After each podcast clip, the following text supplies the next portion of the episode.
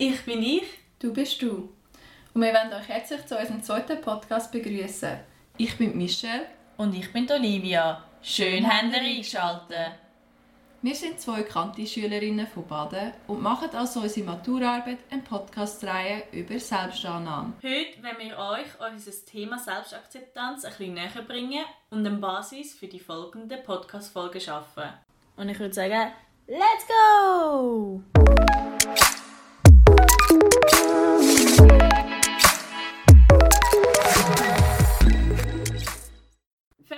Mit den Basics an.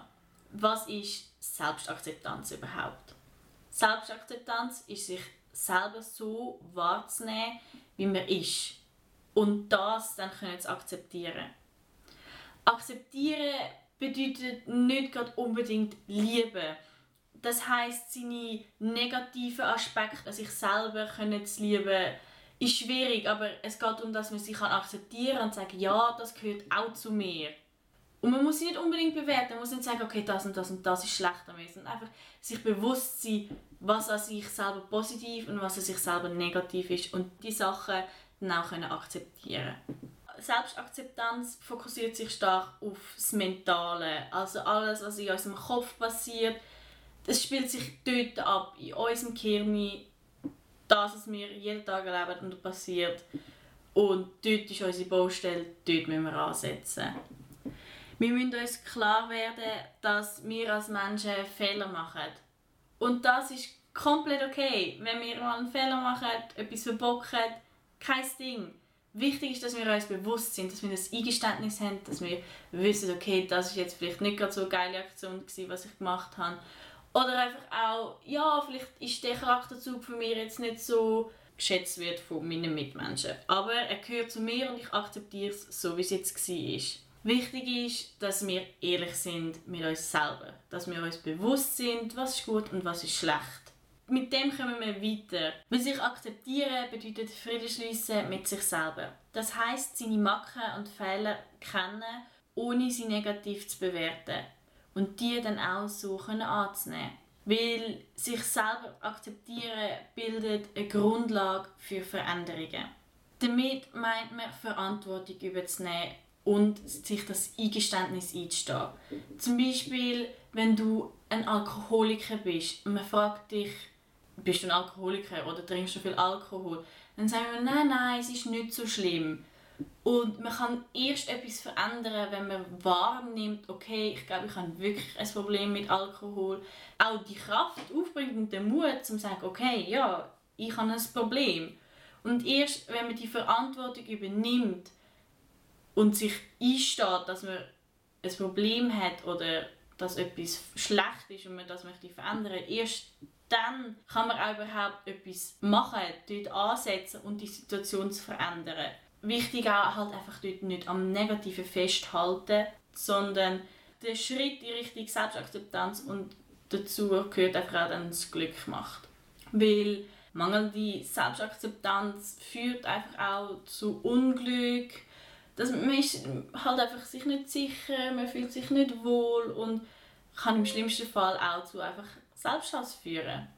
Danke Olivia für den Input. Weiter machen wir nämlich jetzt mit dem Ursprung oder auch woher überhaupt der Selbstzweifel und die Selbstkritik überhaupt kommt. Und schlicht und einfach kann man einfach sagen, der Ursprung ist und bleibt halt immer noch im Kopf. Also bei jeder Person selber schlussendlich. Es ist nämlich eine persönliche Interpretation von dir selber. Ein gutes Beispiel zum Beispiel ist jetzt in der Schule. Ihr habt letzte Woche eine Note geschrieben, habt sie zurückbekommen und du siehst die Note vor dir und siehst ein 4,8. Jetzt denkst du vielleicht, ja, blöd, ich habe eigentlich mir etwas Besseres erhofft in diesem Fach. Deine Kollegin wiederum denkt, ja, bist doch zufrieden, ich hätte gerne diese Note. Und das zeigt jetzt wiederum individuelle Einstellung zu sich selber auf. Und die bestimmt nämlich dann auch, wie wir die Welt um uns herum wahrnehmen. Das ist genau gleich im Pessimismus. Dort hat man effektiv die Einstellung zu allem, zu der Welt, zu allen Reizen, geht man einfach halt von dieser Einstellung dann aus. Das ist der Grund, weswegen halt dann unsere Wahrnehmung eben auf persönliche Interpretationen basiert. Und diese ist eben gefärbt von früheren Erfahrungen. Und wichtig zu erwähnen ist sicher, dass äh, die Evolution ein wichtiger Faktor da dabei ist.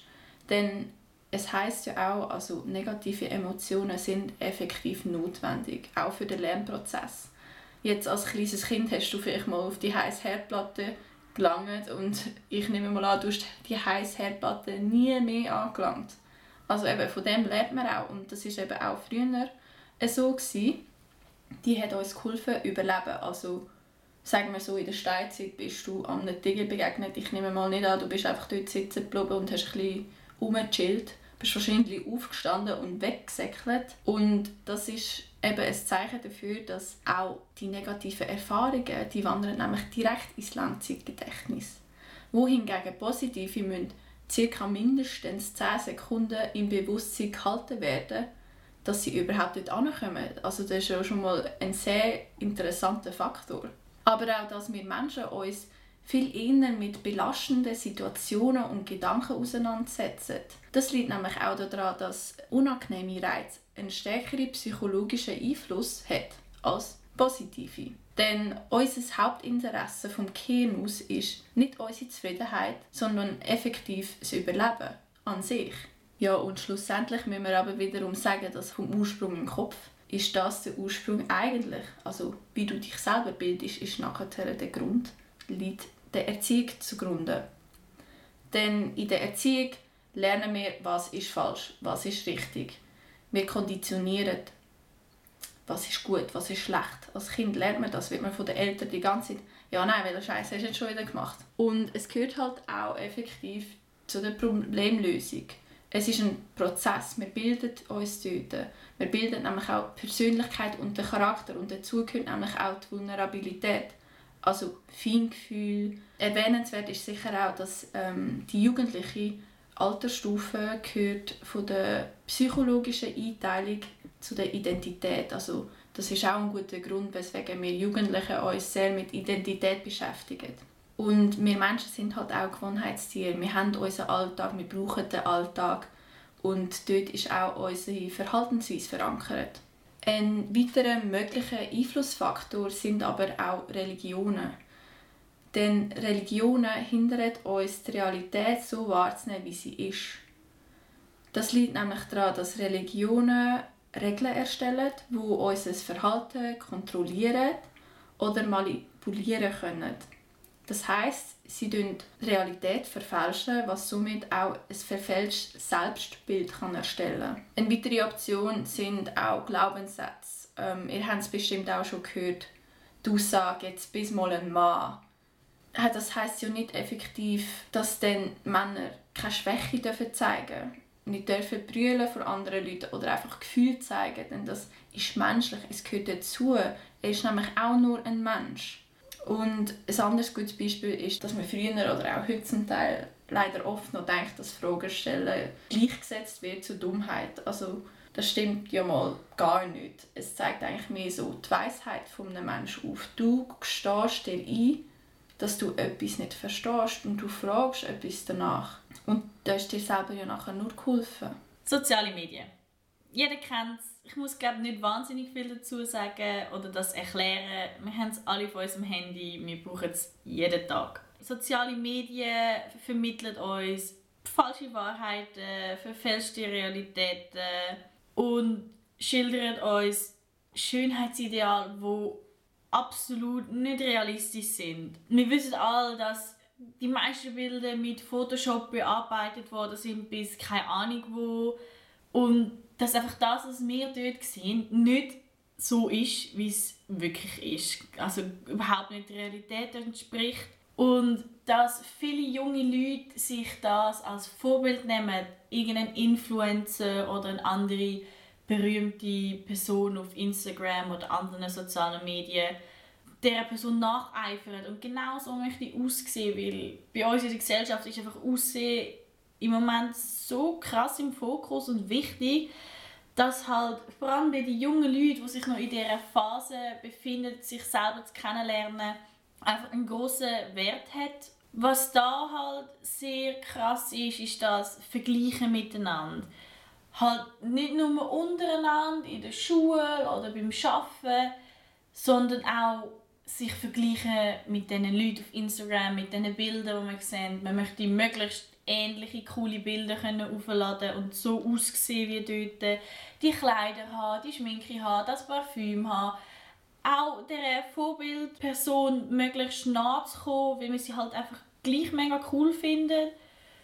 Und das Vergleichen miteinander, äh, das ist komplett Schwachsinn, weil das, es geht gar nicht, es ist eigentlich gar nicht möglich, weil jeder Mensch ist anders. Nicht nur von den biologischen Faktoren her, also wie sehe ich aus, wenn ich groß, klein, dick, dünn, blond, braun, rothaarig, das, ist, das kann ich, klar kann ich meine Haare färben, aber einfach von Natur aus sind gewisse Sachen vorgegeben, wo man sich halt einfach nicht kann vergleichen kann. Was noch dann dazu kommt, ist einfach auch meine Vergangenheit. Wie bin ich erzogen worden? All das trägt auch bei, wie ich heute bin, zu meiner Persönlichkeit, Charakterzüge. Und daher kann man Personen gar nicht miteinander vergleichen, weil wir sind so unterschiedlich, was ja auch gut ist. Aber das miteinander vergleichen, sollten wir uns am besten gerade ab jetzt aus dem Kopf schlagen. Was dazu kommt, ist, dass auf sozialen Medien einfach immer noch das Gute gepostet wird. Also habe ich jetzt gerade keine ein Workout gemacht oder sonst irgendetwas für mich positiv, das poste ich sofort. Das will ich meiner Welt zeigen, dass es mir gut geht, dass mein Leben toll ist, dass ich damit kann prahlen kann.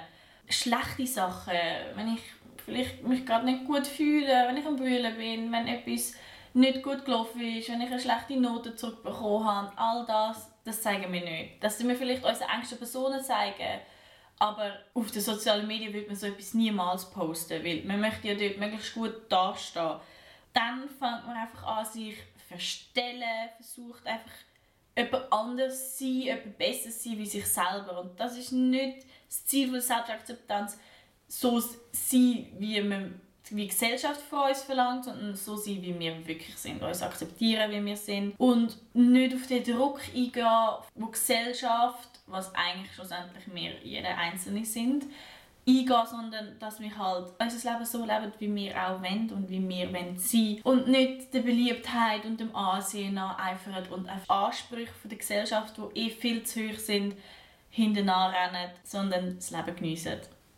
So wie es Olivia jetzt auch schon schön erklärt hat, was das alles mit diesem Vergleich und dem Leistungsdruck zu kämpfen hat, ist das aber auch in der Umwelt so und im Alltag. Alltäglich tun wir uns mit Sachen vergleichen, was wir einfach nicht dürfen, weil jeder Mensch ist aus anderem Holz geschnitzt. Das müssen wir uns vor Augen behalten, das ist wichtig. Denn man wird nicht glücklich, wenn man sich mit einer anderen Person vergleicht, weil einfach 95% von persönlichen Entscheidungen findet nämlich im Unterbewusstsein statt. Da jeder Mensch anders ist und das Unterbewusstsein halt dementsprechend einfach nicht gleich ist wie das von dem nebendran, kann man sich auch nicht vergleichen. Das muss uns einfach mal in den Kopf gehen, das ist wichtig. Das Unterbewusstsein, das tun wir gerne auch mit Bauchgefühl gleichsetzen oder Intuitionen, das wäre vielleicht noch wichtig zu wissen. Des Weiteren ist in der Umwelt das auch ein bisschen so, dass man halt den Druck von der Gesellschaft hat. Also Definition geht oft halt über auch Berufung im Smalltalk. Ja, was machst du? Hm. Ja, ich bin Putzfrau. Denkst du vielleicht jetzt erstmal so was, aber das dürfen wir nicht. Die Vorurteile die wir einfach im Kopf bilden, aber die dürfen wir einfach nicht haben. Wir sollten einfach jedem neuen Reiz neutral begegnen. Des Weiteren ist es halt noch, wenn man halt jetzt in dem Alter oft dann auch ist, wo man nach Anerkennung sucht, nach Akzeptanz, Ansehen und Zugehörigkeit, möchte man zum Beispiel auch Teil von so einer bestimmten Gruppe oder auch so gerne Gang sein. Und das führt dann ungern auch dazu, dass man sich verstellt, weil man halt dazu gehören Man kann nicht sich selber sein, weil man das Gefühl hat, man wird von den anderen nicht akzeptiert. Wir suchen nach Beliebtheit. Schlussendlich, das macht alles das Gegenteil. Du wirst nicht glücklich davon, also das ist klar. Und das bringt nachher auch die Eifersucht oft mit sich und jeder weiß, Eifersucht ist mühsam, das wollen wir ja gar nicht ist bestritten. Und dann gibt es noch weitere Punkte, die einem daran hindern, das wäre wie zum Beispiel Neid, eben der Wettbewerb vom Vergleich, Groll, Egozentrik und Schuldgefühl. All diese Punkte hindern uns weiterhin daran hindern, dass wir uns neutral begegnen und sich selber so einfach akzeptieren, wie man ist. Ich finde, das ist ein mega schönes Schlusswort für Michelle gerade, dass man sich einfach akzeptiert, so wie man ist, den anderen Leuten neutral gegenübersteht und nicht vorverurteilen. Mit diesen Worten wir uns freuen, verabschieden und freuen uns, wenn ihr bei unserem nächsten Podcast wieder einschaltet. Das wäre dann das Interview mit dem Herz Vicky. Also schaltet ein. Tschüss zusammen!